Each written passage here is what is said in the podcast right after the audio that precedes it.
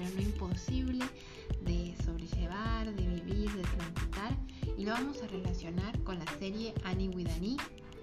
Así que bueno, le puse el micrófono a Mili que nos va a dar una introducción.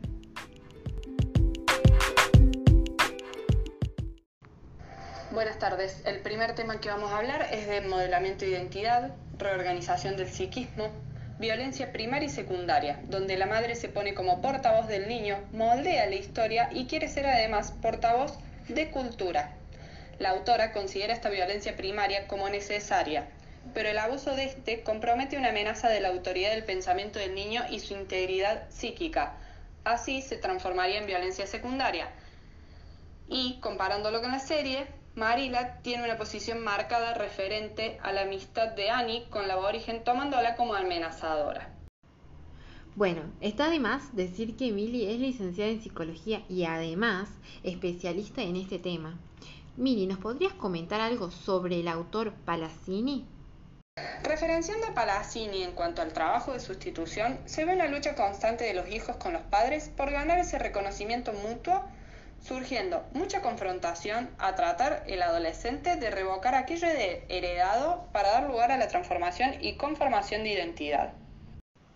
Ahora bien, relacionando estos temas que venimos hablando con la serie, ¿qué podríamos decir?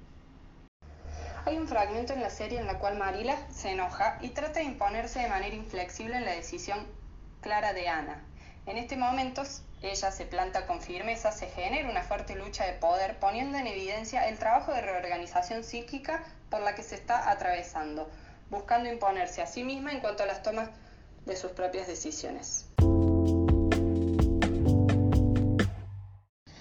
Seguramente a muchos de nosotros nos hará sentir identificados esta escena, el hecho de imponernos y mostrar nuestra responsabilidad y buscar la forma de ser reconocidos a la hora de tomar una decisión y que esto, más de una vez, fue la chispa que encendió una fuerte discusión con alguno de ellos.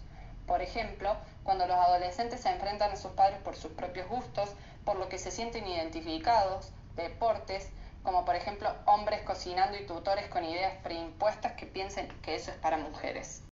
La verdad, Mili, más claro imposible. Otro tema del que vamos a hablar es del proyecto identificatorio y la importancia de la historización del pasado.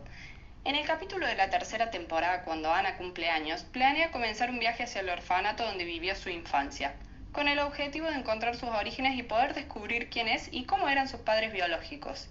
De hecho, a lo largo de toda la temporada se pone en manifiesto la gran declinación de Anne por conocer sus orígenes biológicos, en la búsqueda de la propia identidad, búsqueda de desidentificarse con los padres adoptivos, a su vez valiéndose del apoyo de esto para reafirmar. También se nota cómo el afuera exogámico deviene en lo endogámico, tratando y trazando diversos límites de la intersubjetividad que también constituye a la remodelación identificatoria.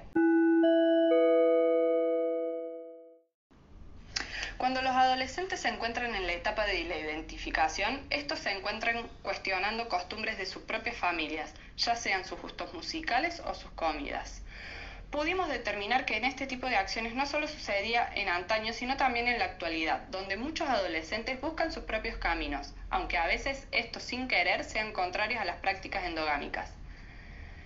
El adolescente está continuamente buscando sentirse identificado, razón por la cual muchas veces se verán enredados y se verán enredados y situaciones por las cuales los padres los tomarán como acciones tontas o sin sentido, siendo esto muy lejano a lo que es en realidad o lo que significa para el adolescente.